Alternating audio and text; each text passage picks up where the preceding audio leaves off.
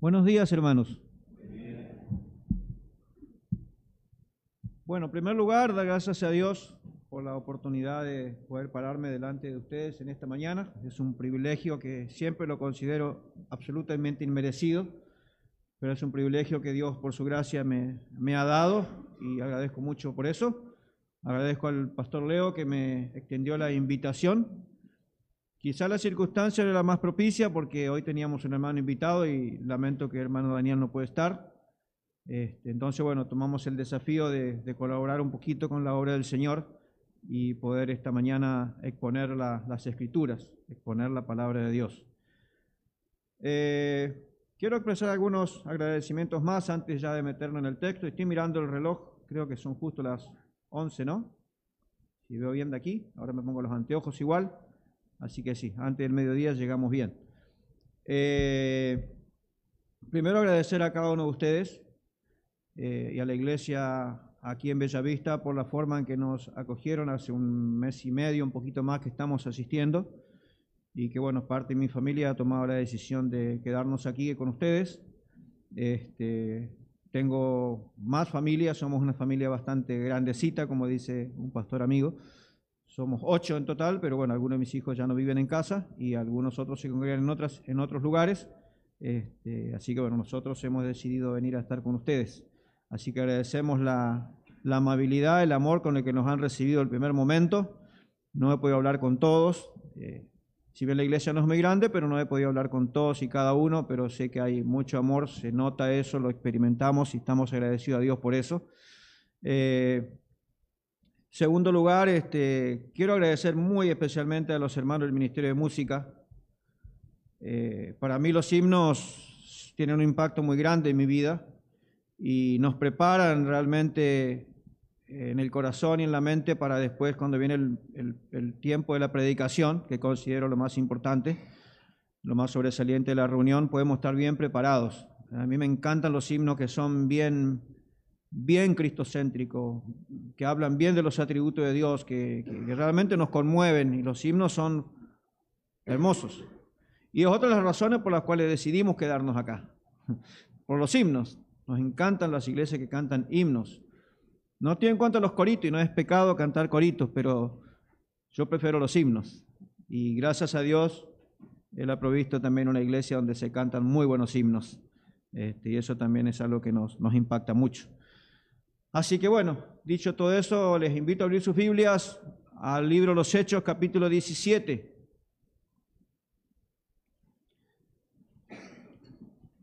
Sus Biblias, sus dispositivos electrónicos, lo que tengan a mano. Sinceramente a mí me gusta la Biblia en papel. Soy de la vieja escuela, ¿no? No quiero decir que soy viejo, pero a mí me gusta eso, es apasionante escuchar el ruidito. Un pastor decía, aunque sea engáñeme haciendo ruidos, que está buscando el texto, ¿viste?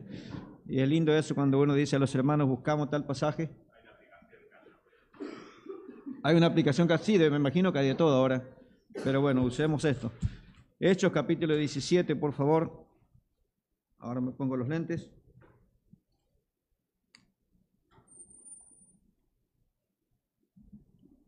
¿Sabe que hay dos cosas que a mí me ponen bastante nervioso cuando tengo que predicar la palabra de Dios?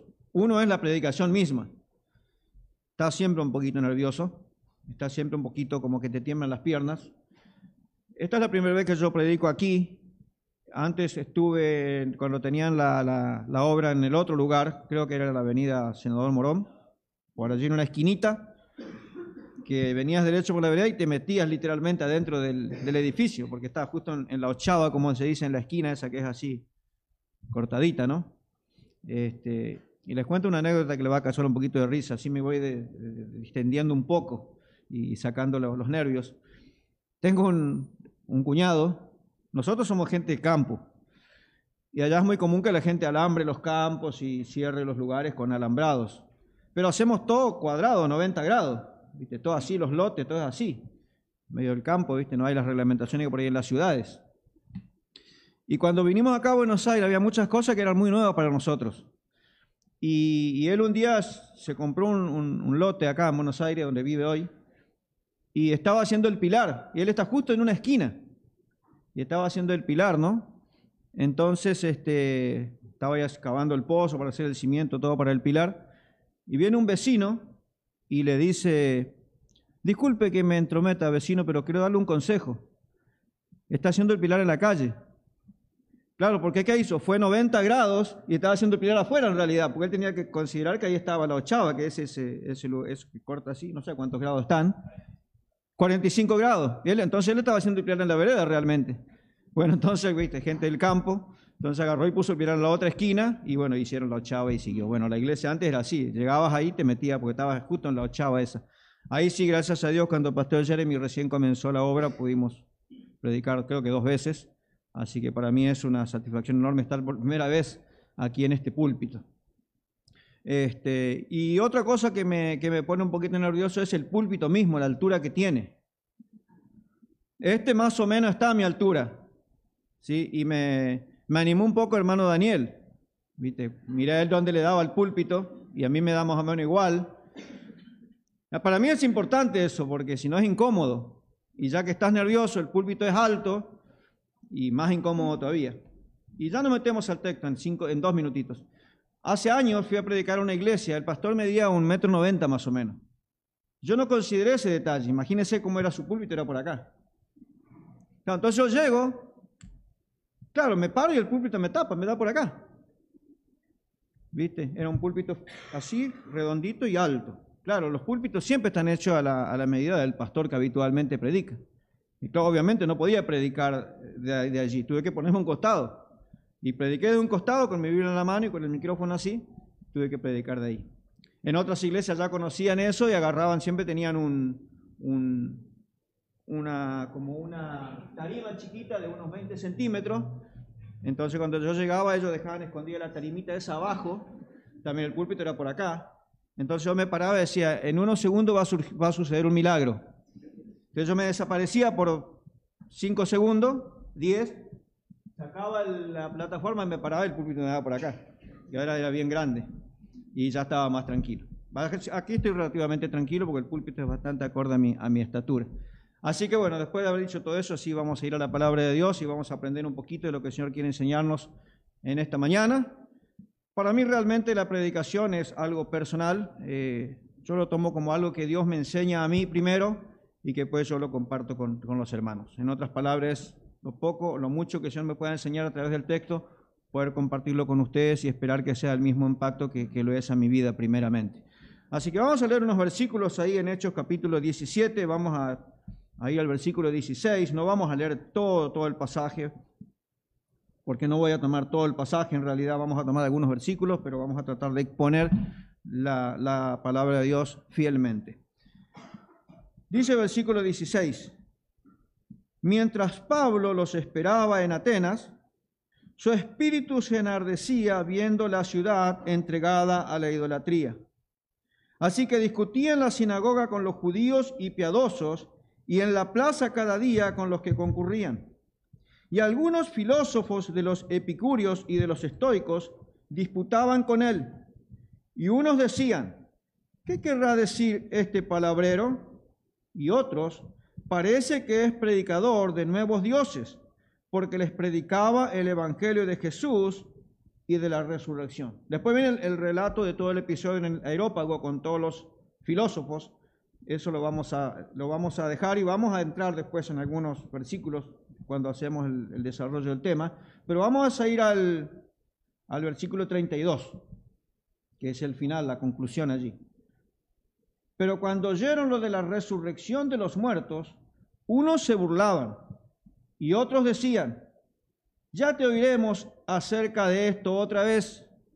Y así Pablo salió de en medio de ellos mas algunos creyeron juntándose con él, entre los cuales estaba Dionisio el Aeropagita, una mujer llamada Damaris y otros con ellos. Oramos y después ya nos metemos a nuestro estudio. Padre, te damos muchas gracias por esta enorme oportunidad que nos das una vez más de poder abrir tu bendita palabra en esta mañana y poder estudiar un pequeño texto de ella. Esperamos, Señor, y oramos que el poder de tu palabra obre en nuestras vidas, en nuestra mente, en nuestro corazón, y nos desafíe, nos desafíe a lo que tú quieres que hagamos, para tu gloria mientras vivimos en esta tierra. Y especialmente que tú nos desafíes y nos animes y nos motives con este tema que vamos a compartir en esta mañana. Usa mi vida, Señor. Pon palabras en mi boca que vengan de tu palabra, Señor. Ni una otra cosa más. Te lo pedimos en el nombre de Cristo Jesús. Amén. Bueno, le puse un título. El título no suele ser muy importante, pero si el texto da para poner un título que sea, si podemos decir, atrapante, que cree interés, le vamos a poner un título. Corazón en llamas. Corazón en llamas. Y el tema que vamos a ver, y enseguida van a entender por qué, lo voy a explicar, por qué ese título. Pero el, tema que vamos a estudiar realmente es el breve ministerio evangelístico de Pablo en Atenas. Eso es lo que este, esta porción nos, nos muestra, nos enseña. Sin duda alguna, una de las facetas de la personalidad del apóstol Pablo, desde su experiencia con Cristo camino a Damasco, le hace su conversión, hasta que fue llevado a la presencia del Señor, fue su pasión, su fervor, su ardor, podríamos decir su desesperación por aquellos que no conocían a Cristo Jesús, por aquellos que estaban perdidos y que estaban camino al infierno. Hay por lo menos dos textos en la palabra de Dios que claramente nos dan testimonio de esto que estoy diciendo, de la pasión, del fervor, del ardor, de la desesperación, de la gran preocupación que Pablo tenía por las personas que no conocían a Cristo. Y esos dos pasajes están en la carta a los romanos, no hace falta que lo busque, escúchelo nomás, si quiere ir rápido, búsquelo, pero no hace falta en sí. Creo que son textos que también lo conocemos bastante bien. Uno de esos pasajes está en el capítulo 9, versículos 1 al 3 de la carta a los romanos, y dice así, verdad digo en Cristo, no miento y mi conciencia me da testimonio el Espíritu Santo que tengo gran tristeza, y escuche esto, y continuo dolor en mi corazón. ¿Cuál era la razón? Porque deseara yo mismo ser anatema, maldito, separado de Cristo por amor a mis hermanos, los que son mis parientes según la carne. Y un capítulo más adelante, también al comienzo del capítulo 10, en la misma carta a los romanos, dice, versículo 1 al 4, hermanos, ciertamente el anhelo de mi corazón y mi oración a Dios por Israel es para salvación, porque yo les doy testimonio de que tienen celo de Dios, pero no conforme a ciencia, porque ignorando la justicia de Dios y procurando establecer la suya propia, no se han sujetado a la justicia de Dios, porque el fin de la ley es Cristo para justicia a todo aquel que cree. Impresionante. Dos pasajes donde Pablo abre su, abre su corazón y nos muestra la pasión, la desesperación, la preocupación que él tenía por los judíos que habían rechazado a Cristo como, a Cristo como el Mesías. Y si bien estos textos hacen mención a la preocupación del apóstol por la salvación de sus compatriotas judíos, la misma preocupación en el corazón la tenía por los gentiles. Y fue eso lo que llevó a realizar este breve ministerio en Atenas y que Lucas relata en Hechos capítulo 17, versículos 16 al 34. El mismo fervor, la misma pasión. Por eso corazón en llamas, un corazón que ardía por ver a las personas conocer a Cristo. Hay un texto que yo lo, sé de memoria, pero a veces los nervios te traicionan un poquito, entonces prefiero leerlo. Está un poquito más adelante en Hechos capítulo 20, versículo 24. Bueno, ahí está, eso me gusta. Eso me emociona un poco. Hechos 20, 24 dice, pero de ninguna cosa hago caso, ni estimo preciosa mi vida para mí mismo, con tal que acabe mi carrera con gozo y el ministerio que recibí del Señor Jesús para dar testimonio del Evangelio de la gracia de Dios. Esa era la pasión de Pablo, esa era la meta, esa era la razón por la cual él vivía. Tremendo ejemplo.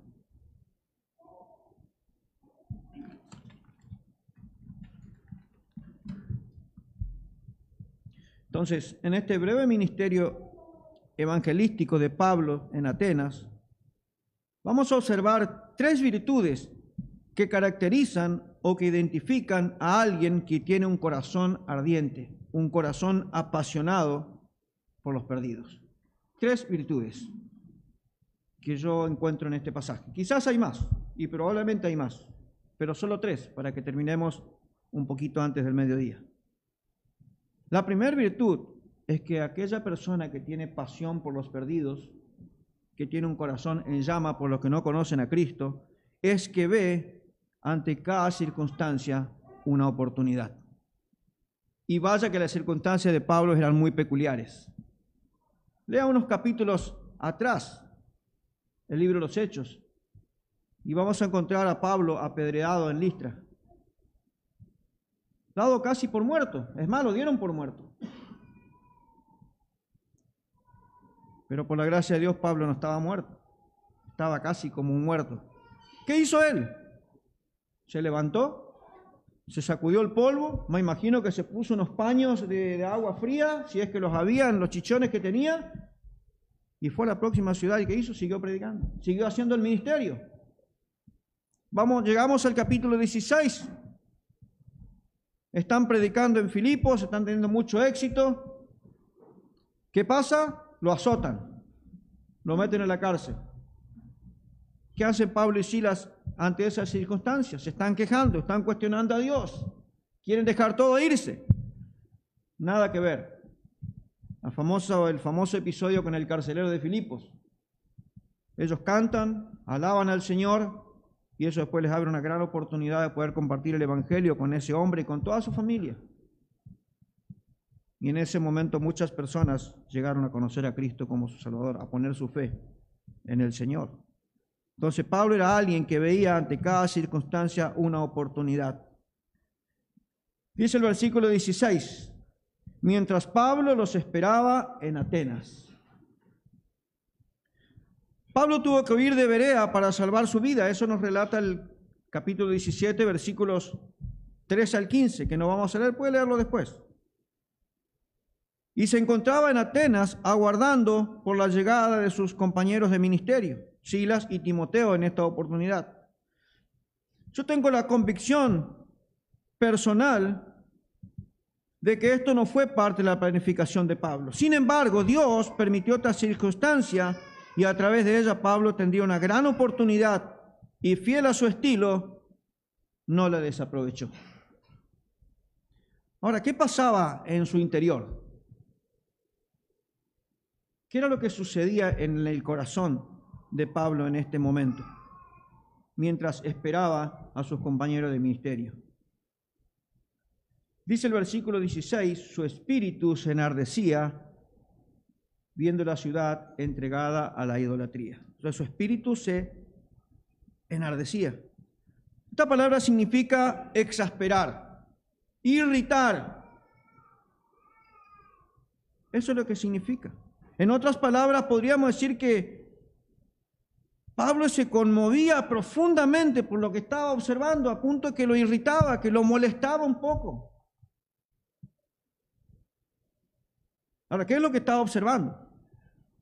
¿Qué es lo que él estaba observando en ese momento? Porque él no perdía detalles por lo que veo. No perdía ningún detalle de lo que estaba pasando.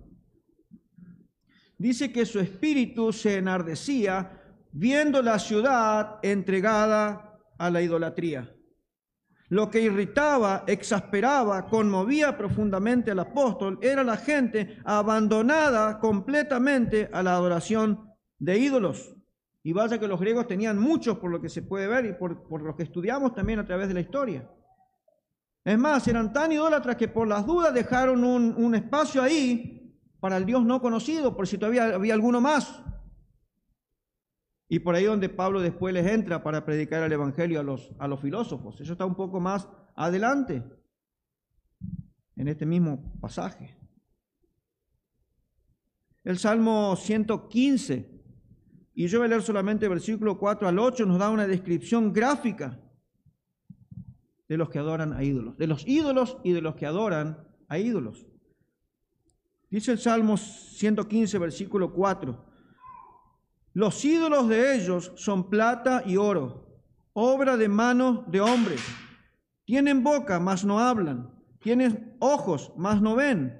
Orejas tienen, mas no oyen. Tienen narices, mas no huelen. Manos tienen, mas no palpan. Tienen pies, mas no andan. no hablan con su garganta. Semejantes a ellos, semejantes a ellos son los que los hacen y cualquiera que confía en ellos. Tal cual la descripción del Salmo, estaban las personas en Atenas. Y eso exasperaba, eso irritaba, eso conmovía profundamente a Pablo. Pero él no se quedó lamentando la condición de esta gente. Hizo algo que Lucas describe seguidamente y que nos permite ver cuál es la segunda virtud que caracteriza o identifica a alguien que tiene un corazón ardiente por los perdidos. La primera es que ve ante cada circunstancia una oportunidad. La segunda es que predica a todas las personas. Y después vamos a ver qué es lo que le predicaba. Y después vamos a hacer una aplicación breve para nosotros. Dice el versículo 17. Así que discutía en la sinagoga con los judíos y piadosos, y en la plaza cada día con los que concurrían. Y algunos de los filósofos de los epicúreos y de los estoicos disputaban con él. Y después vamos a seguir, hasta ahí, para ver que él predicaba a todas las personas, no dejaba a nadie afuera. Todos debían escuchar el mensaje del Evangelio.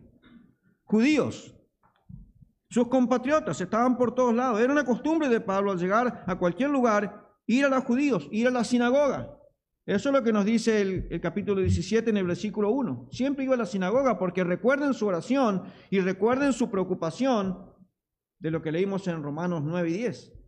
Entonces, siempre que había una ciudad donde había una sinagoga, Pablo iba. ¿Cuál es la única ciudad, de acuerdo a lo que la Biblia registra, principalmente el libro de los Hechos, donde él no fue a la sinagoga? porque no había. ¿Cuál fue? Mm, no. Quizás Roma, eso no lo estudié bien, puede ser Roma, pero hay otra. Recién lo mencioné, el carcelero de Filipos. Bueno, allí a Macedonia, cuando llegó a Filipos, él dónde fue a predicar el Evangelio en primer momento y Dios abrió y preparó el corazón de Lidia al, río. Y después en la cárcel. Y después en la casa del carcelero. Entonces, Ahí no había una, sinagoga, por eso Pablo no fue a la sinagoga. Pero en todo lugar el primero iba a la sinagoga para predicar el Evangelio, que Jesucristo era el Mesías a los judíos. Luego dice piadosos. Aquí nuestro texto dice piadosos, temerosos de Dios. Puede ser que sea una referencia a gentiles que se convertían al judaísmo y abrazaban el judaísmo como su religión. Gente común, gente que probablemente no estaba interesado en la religión. Versículo 17 dice, y en la plaza cada día con los que concurrían. Los que concurrían a la plaza, normalmente, o el mercado, como se dice, la agora, iban por hacer transacciones comerciales, comprar, vender sus cosas, sus productos. Y allí iba mucha gente, es como las, las ferias que vemos hoy en nuestro tiempo, que son las más parecidas de base, hay de todo y hay mucha gente y parecen hormigas las personas que andan por allí dando vueltas. Allí también, ellos también debían escuchar el Evangelio, personas comunes. Y los filósofos, comienzo el versículo 18, dice, algunos filósofos de los epicúreos y de los estoicos disputaban con él, y después vamos a ver que él predica a ellos. Porque más adelante, versículo 19, dice que lo tomaron y lo trajeron al aerópago, y otra oportunidad tremenda. Después estudia esa parte del texto que hoy no vamos a llegar bien, pero estúdielo. Es imperdible, no hay nada para desperdiciar allí. Entonces los filósofos eran los intelectuales, los de mente brillantes, a los que todos querían escuchar. Probablemente la gente pagaba para escuchar a esas personas que realmente no decían nada. Tengo un amigo que es un cliente en el negocio donde yo trabajo. Y él se llama Abel. Y siempre yo lo cargo porque le digo que según la Biblia es el primer hombre que murió. Y le explico después cómo fue la situación. Él es un profesor de filosofía. Y a veces hablamos algún tema y él empieza a filosofar siempre cuando tengamos, tengamos tiempo, porque estoy siempre en el negocio. Y hay un momento que me pierdo, no sé a dónde va. Lo aprecio mucho y trato de cambiarle siempre el tema porque no sé lo que me quiere decir. Dice tantas cosas que al final no dice nada. Pero oren por Abel porque tengo oportunidades de, compartirle el Evangelio y que den regalarle una Biblia para que él pueda leer y después vamos a, seguir, vamos a seguir charlando. Así que tengo un amigo que, que estudia esas cosas. Los, los de mente brillante, los intelectuales del tiempo de Pablo. Entonces, no importa el nivel social, económico, intelectual, su religiosidad, todas las personas estaban muertas espiritualmente hablando. Y Pablo, sabiendo esto, les predicaba la palabra de Dios. Les predicaba el Evangelio. Y podríamos decir que eso fue su ministerio, predicar el Evangelio. Ahora volvemos, y esa es nuestro tercer, nuestra tercera característica. Pero antes de eso, quiero que vemos brevemente el significado de la palabra discutía, ahí en el versículo 17. Así que discutía. Para nosotros la palabra discusión tiene un poco una connotación negativa. Una discusión es entablar un diálogo medio fuerte a veces, con opiniones que yo tengo contra opinión que el otro tiene. Yo siempre discuto con mis amigos de boca, ¿no? O así, discutimos de fútbol y a veces, está bien, yo con mis amigos, con los que tengo mucha confianza, discutimos en buen ambiente y nos matamos de risa. Pero hay veces que la gente no discute de esa manera. Va, a otro nivel, ¿no? Cuando hay una discusión. Entonces lo tomamos en, una forma un poco negativa la palabra discutir en nuestro español. Pero la palabra que Lucas usa acá no tiene esa connotación en sí. Algunos comentaristas dicen, y aquí se ha peleado un poquito a la opinión de los comentaristas, yo habitualmente no soy de usar muchos comentarios cuando estoy preparando el sermón, porque me di cuenta, un tiempo lo hacía y me daba cuenta que muchas veces terminaba casi predicando lo que, lo que eran las opiniones de otros. Y perdés el gozo de estudiar el texto por ti mismo y que el Espíritu Santo te ilumina a entender y desentrañar las verdades que hay en ese pasaje. Y así es como siempre enseñaba a los hermanos que, querían predicar. Una Biblia, obviamente, una, una concordancia exhaustiva, una puede ser grandota como Electron, que tiene todas las palabras, eh, y un Vines, que es el diccionario ese expositivo de las palabras eh, griegas, y si tenés un interlineal, que esas son herramientas que, que, gracias a Dios hoy podemos tener. Y con eso, y con mucha oración, suficiente. Y después recién puedes consultar los comentarios. Pero en este caso, el comentario, algunos comentaristas dicen de esta palabra que significa como una interacción como que había unas preguntas y respuestas, como sabíamos hacer eh, en los estudios bíblicos de los miércoles en alguna iglesia donde yo me congregaba antiguamente, que fue una manera también muy práctica de aprender mucho la palabra de Dios. Pero en este caso también la palabra significa ponerse adelante y exponer un argumento completo. Ponerse adelante y exponer un argumento completo. Por eso es que a nosotros nos gusta mucho usar el término expositivo. ¿Escucharon esa palabra? Expositivo. Nos gustan los mensajes expositivos. Que alguien se para delante de ustedes en este púlpito, delante mío, abre, lee un trozo pequeño, grande, lo que sea, y después lo expone fielmente. Y desarrolla todo un argumento del texto. Expone la palabra de Dios. Versículo 1 del capítulo 17. Miren un poquito lo que Pablo hacía acá, que nos da la idea de esa palabra discutía. Pasando por Anfípolis y Apolonia, llegaron a Tesalónica, donde había una sinagoga de los judíos. Y Pablo, como acostumbraba, fue a ellos. Y por tres días de reposo, ¿qué hizo? ¿Qué hizo? Discutió con ellos, pero mire lo que dice luego el versículo 3, declarando y exponiendo por medio de las escrituras que era necesario que el Cristo padeciese y resucitase de los muertos, y que Jesús, a quien yo os anuncio, decía él, es el Cristo. Ahí está la palabra, con un poquito más de detalle, declarando y exponiendo.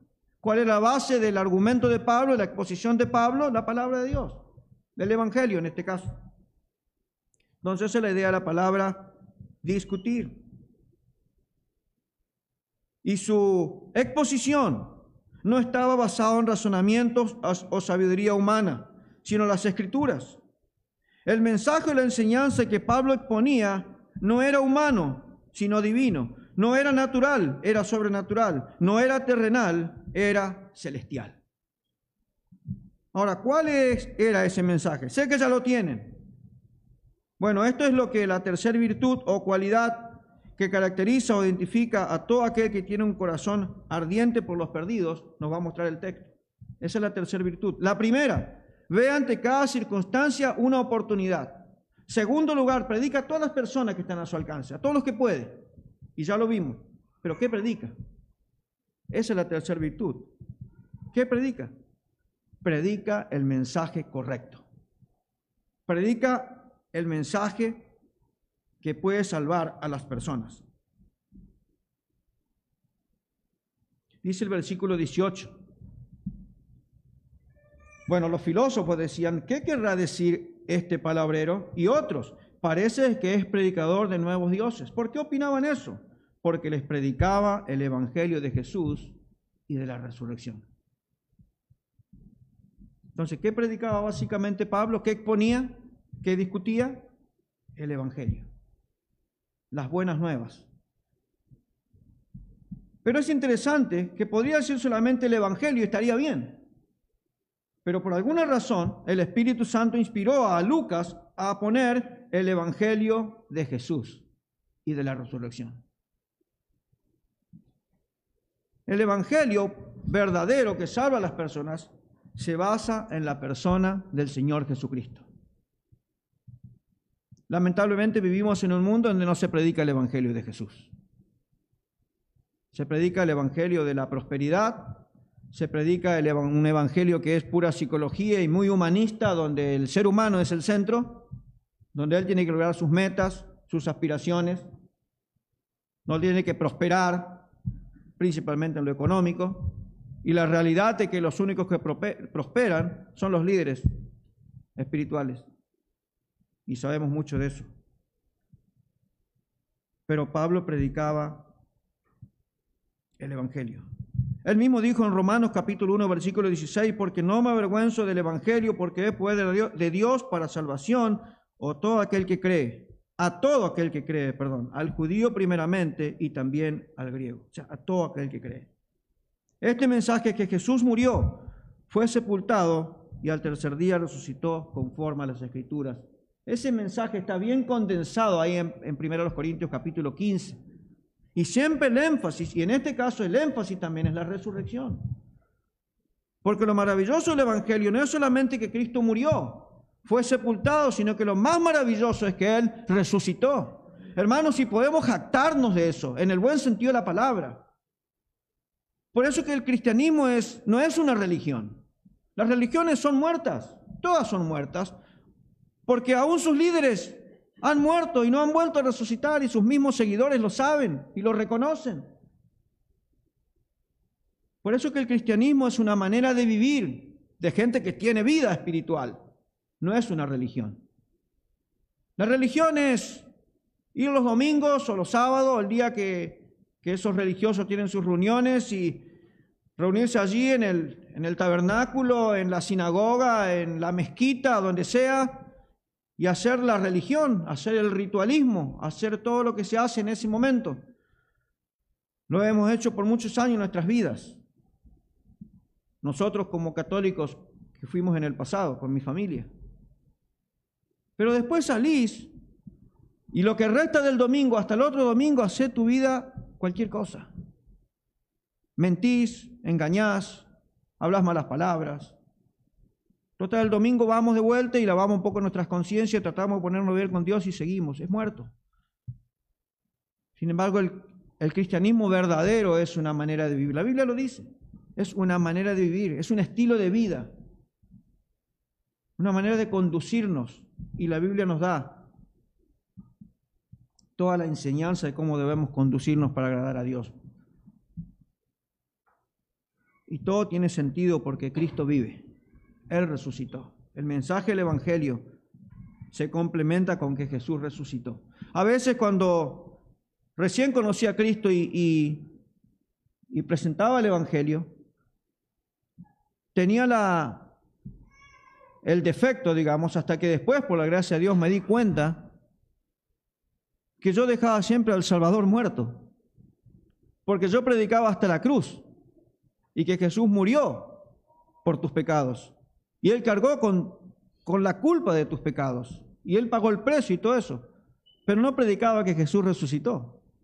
Entonces dejaba al Salvador muerto. Entonces un Salvador muerto no es Salvador. Hasta que después me di cuenta que había que predicar la resurrección también. porque el mensaje completo del Evangelio es con la resurrección incluida. Entonces, cuando una persona se arrepiente y pone su fe en Cristo, Cristo le da vida. Es lo que nos dice Efesios. Y él, él os dio vida a vosotros. Eso viene por medio de la predicación del Evangelio y la fe en el Señor Jesucristo. Entonces Pablo es el único mensaje que predicó, porque es el único mensaje que tiene poder para salvar a los perdidos. Y él no predicaba otra cosa. Esta semana yo estaba mirando un poquito la vida de algunos grandes evangelistas del siglo pasado para acá.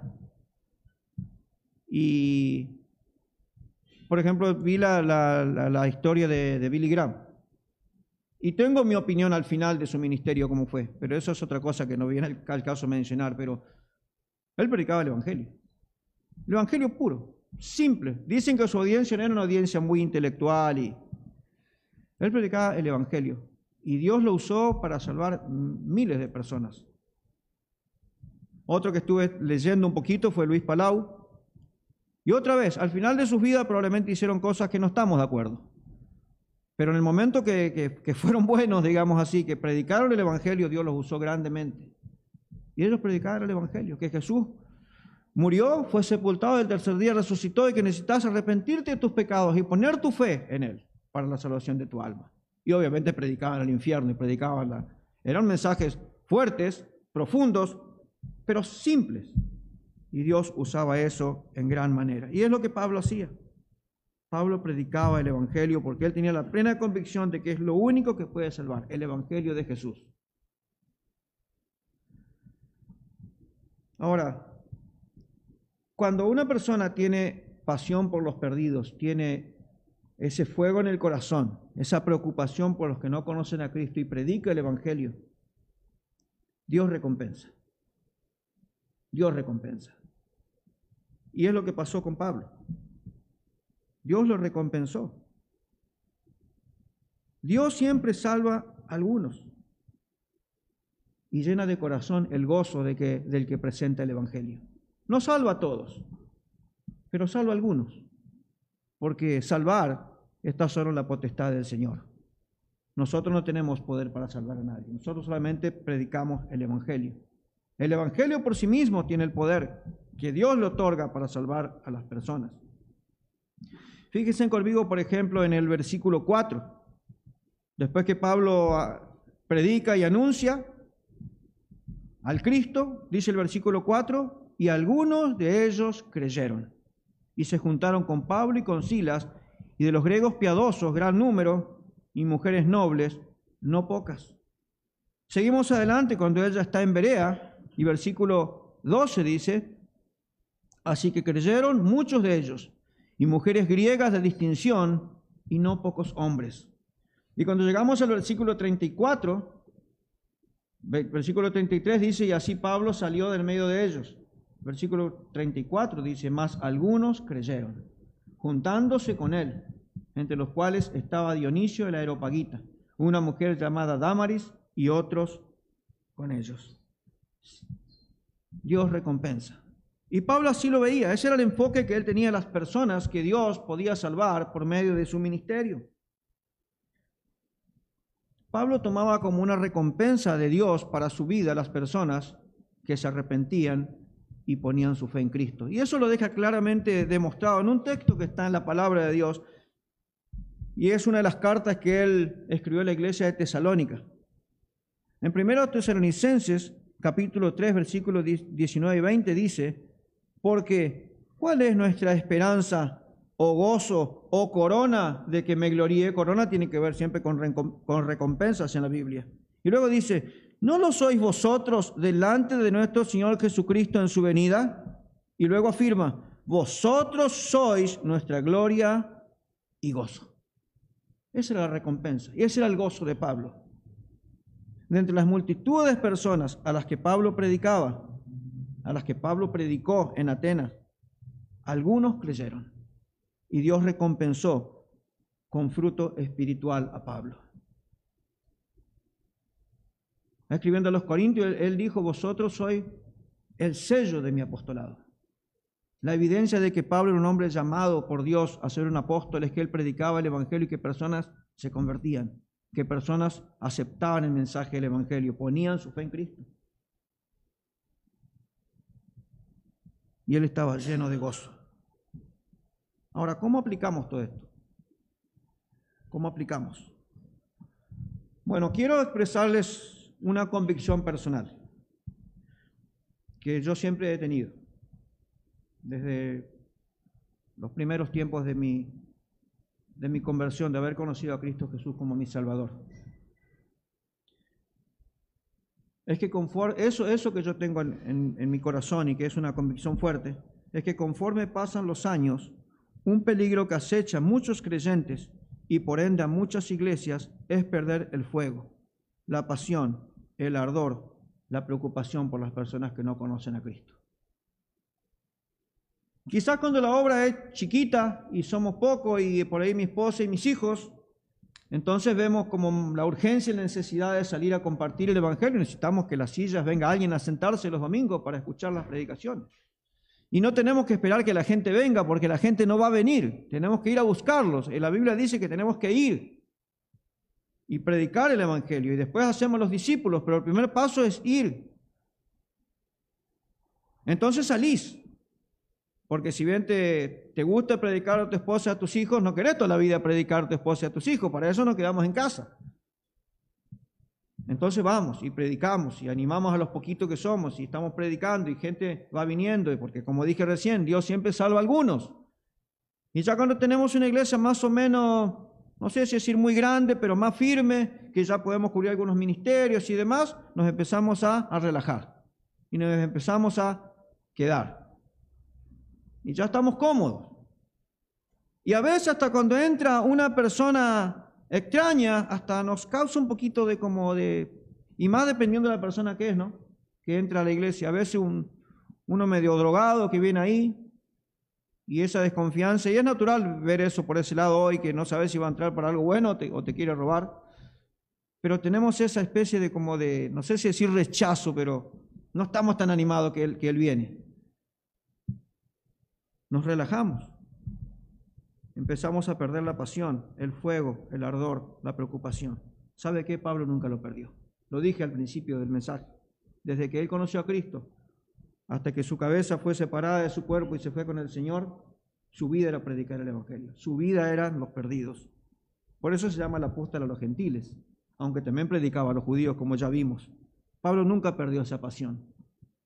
Siempre tuvo un corazón lleno de fuego. Por eso corazón ardiente es el corazón en llamas es el título porque Pablo tenía siempre ese corazón. Y es por eso que lo elegí como un ejemplo, para motivarnos a que si has perdido ese fuego, lo puedas reavivar, lo puedas recuperar. Y si no lo has perdido, que lo mantengas. Te animo a mantenerlo, a predicar el Evangelio. La iglesia bautista de Bellavista debe estar llena de creyentes que tienen corazones ardientes por lo que no conocen a Cristo. ¿Sabe dónde puede que estén esas personas? que no conocen a Cristo, a nuestras mismas familias. Quizá tu esposo, tu esposa, tus hijos. Después tus compañeros de trabajo, tus compañeros de estudio, tus vecinos. El lugar donde vos te moves todos los días. Allí está lleno de personas que no conocen a Cristo, que son idólatras. El ídolo más grande que mueve la, la vida de las personas hoy es el dinero las posesiones materiales, porque eso dan cierto bienestar, dan reconocimiento, traen amigos, entre comillas. Está lleno de personas así el mundo. A veces creyentes que han puesto su familia, el dinero, sus trabajos, antes que Dios. Eso, es idolatría. Cualquier cosa que ocupe, que reemplace el primer lugar en nuestras vidas, que es Dios. Y obviamente hablando de inconversos, es, es normal eso, es lógico. Tenemos que predicar el Evangelio. Que estas virtudes que caracterizaron la vida de Pablo caractericen nuestras vidas. Tres virtudes que caracterizan o identifican a alguien que tiene pasión por los perdidos, que tiene fervor por los que no conocen a Cristo. ¿Cuáles eran esas tres virtudes? Vamos a hacer un breve repaso, ya estamos a cinco minutos de terminar. Dije que antes de las 12 terminábamos y antes de las 12 vamos a terminar. Primer lugar, ¿cuál es la primera virtud? Ve ante cada, cada circunstancia una oportunidad y la aprovecha. Segundo lugar, predica a todas las personas, a todas las personas que estén a su alcance, a todas las que lo puedan oír. No hace acepción de personas. Predica a todos. Y tercer lugar, ¿qué es la tercera faceta o el tercer virtud? Predica el Evangelio de Jesús y la resurrección, que es el único mensaje que tiene poder para salvar. El Evangelio sigue teniendo el mismo poder que en los tiempos de Pablo. El Evangelio que Pablo predicaba es el Evangelio que hoy va a salvar a tu familiar, a tu amigo, a tu vecino, a tu compañero de trabajo, etcétera, etcétera. Y no debemos avergonzarnos, porque no me avergüenzo del Evangelio, porque es poder de Dios para salvación a todo aquel que cree, al judío primeramente y también al griego. Termino con dos versículos, versículos 30 y 31. Pensando en alguien que en esta mañana está con nosotros y que aún no ha creído en Cristo para la salvación de su alma.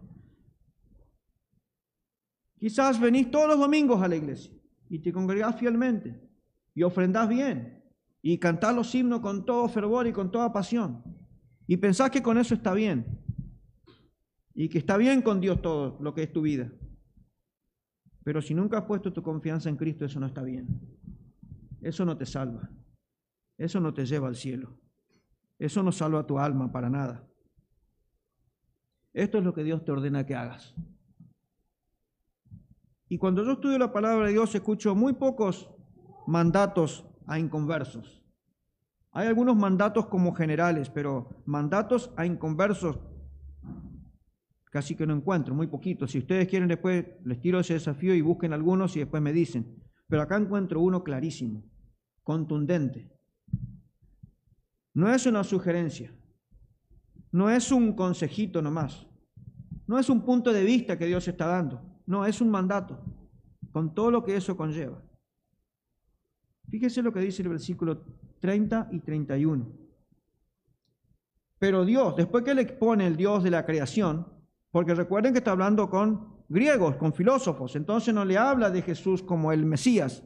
Probablemente los griegos no conocían las escrituras. Probablemente. Entonces les entra por el Dios de la creación. Ese Dios del cual nuestro pastor nos está predicando cada domingo.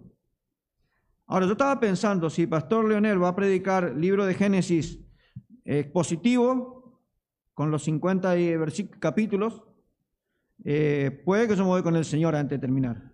Pues ya tengo 52. ¿No? Pero no importa, que siga predicando lo que Dios pone en su corazón. ¿Sí? Este, entonces les habla del Dios de la creación. Y cuando termina su argumento, cuando termina su discusión, dice el versículo 30, pero Dios, habiendo pasado por alto los tiempos de esta ignorancia, escuche esto, ahora manda, no sugiere, no da un consejo, no da un punto de vista, manda a todos los hombres en todo lugar que se arrepientan. Por cuanto ha establecido un día en el cual juzgará al mundo con justicia por aquel varón a quien designó, dando fe a todos con haberle levantado de los muertos. Eso es el Evangelio. Cristo que murió. Y si lo levantó de los muertos, es obvio que antes murió, tuvo que morir, pero él resucitó. Entonces eso es lo que Dios te dice, eso es lo que Dios te manda. Es muy parecido a lo que dice Hebreos capítulo 9, versículo 27, donde encontramos otro de esos, de esos mandatos. Y de la manera que está establecido por los hombres, que mueran una sola vez, una sola vez, y después que viene el juicio. Hay dos lugares, solamente dos lugares donde las personas van a pasar la eternidad en el cielo junto al Señor por toda la eternidad, o en el infierno, separados del Señor por toda la eternidad. ¿Cuál de los dos preferís? Yo oro que quieras estar con el Señor, pero para eso debes arrepentirte y pedirle a Dios que te dé la fe para poder creer en Cristo Jesús como tu Salvador, porque la fe también te la tiene que dar Dios. Dios nos da la fe para creer. No tenemos naturalmente fe que salva, sino todas las personas probablemente serían salvos, la gran, la gran mayoría, porque todos tienen fe en algo definitivamente, pero no es una fe correcta, es una fe falsa la que tiene la mayoría de la gente. La única fe verdadera, la fe que Dios te da para creer en el mensaje del Evangelio. Así que te animo, si estás en esta mañana con nosotros, si aún no has depositado tu fe en Cristo, que te arrepientas de tus pecados y que pongas tu confianza en Cristo. El que murió fue sepultado y al tercer día resucitó entre los muertos. Oramos. Padre Señor, te damos muchas gracias por poder exponer en unos pocos minutos algunos versículos de este texto. Gracias Señor por la vida del apóstol Pablo. Gracias por su ejemplo. Gracias porque a través de hombres como él tú nos motivas a predicar el Evangelio, a no perder esa pasión, ese fuego, a no perder de vista a los inconversos, a los perdidos entre los cuales vivimos, que hoy se está yendo camino al infierno. Oro, Padre, que lo que hoy nos enseñaste sea de mucho impacto y un gran desafío a cada una de nuestras vidas. Oro por cada hermano, por cada hermana de esta iglesia, de nuestra iglesia aquí en Bellavista, que podamos tener esta pasión que Pablo tenía. Y si la hemos perdido, que la podamos revivar, recuperar. Y a partir de hoy mismo, después que nos vamos de acá, ver las oportunidades que tú nos das cada día para poder predicar tu palabra y orar que tú salves a personas. Tú nos recompenses y nos llenes de gozo el corazón con ver quizás familiares, amigos, conocidos, compañeros de trabajo, conocer a Cristo. Llena de gozo nuestras almas, Señor. Y gracias, gracias porque tu palabra es tan clara y tan contundente. Y si alguien que no conoce a Cristo en esta mañana, que tú puedas darle arrepentimiento y fe en su corazón para poder depositar su confianza en Cristo. Gracias te damos por el poder de tu palabra y por todo lo que ella nos enseña cada día. Todo esto lo pedimos y lo agradecemos en el santo nombre de Cristo Jesús. Amén, Señor.